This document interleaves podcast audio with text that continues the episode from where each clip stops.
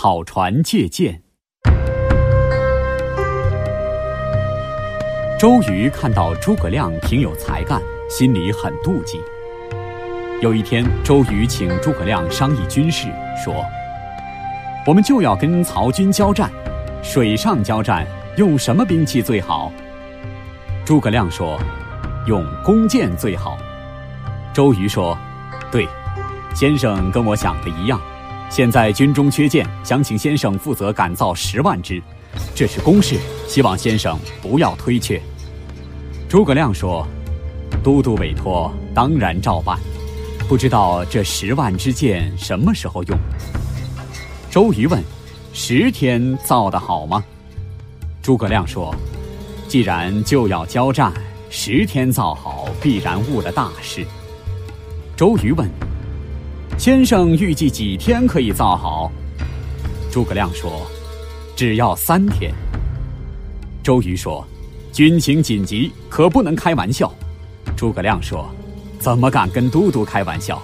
我愿意立下军令状，三天造不好，甘受惩罚。”周瑜很高兴，叫诸葛亮当面立下军令状，又摆了酒席招待他。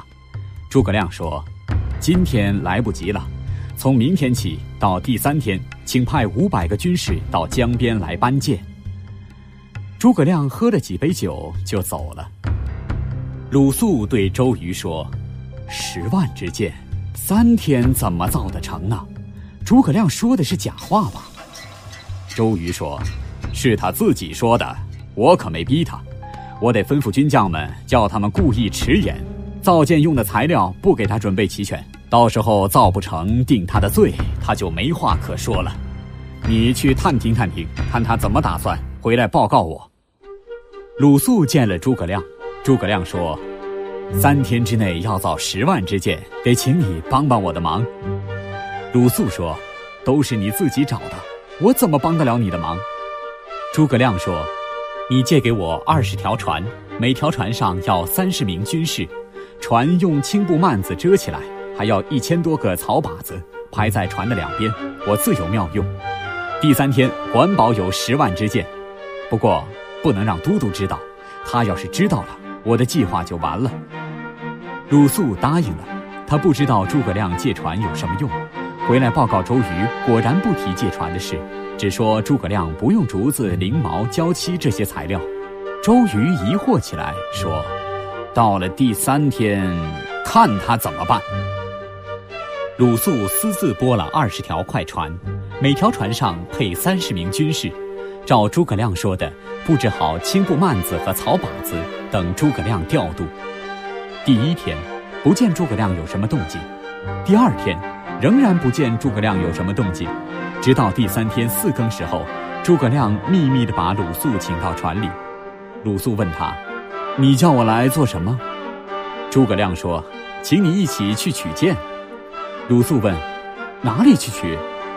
诸葛亮说：“不用问。”去了就知道。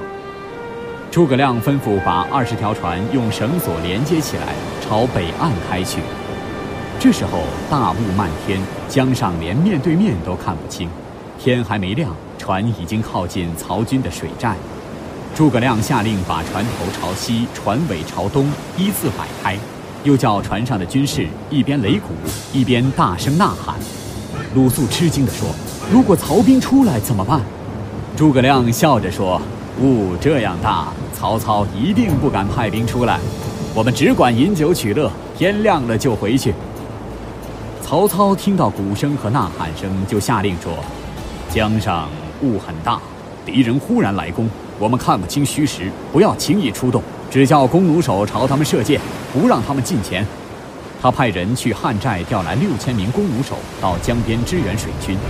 一万多名弓弩手一起朝江中放箭，箭好像下雨一样。诸葛亮就下令把船调过来，船头朝东，船尾朝西，仍旧擂鼓呐喊，逼近曹军水寨受箭。天渐渐亮了，雾还没有散。这时候，船两边的草靶子上都插满了箭。诸葛亮吩咐军士们齐声高喊：“谢谢曹丞相的箭！”接着叫二十条船驶回南岸。曹操知道上了当，可是这边的船顺风顺水，已经驶出二十多里，要追也来不及了。二十条船靠岸的时候，周瑜派来的五百个军士正好来到江边搬箭，每条船大约有五六千支箭，二十条船总共有十万多只。鲁肃见了周瑜，告诉他借箭的经过。周瑜长叹一声说：“诸葛亮神机妙算，我真比不上他。”更多课文，请关注微信公众号“中国之声”。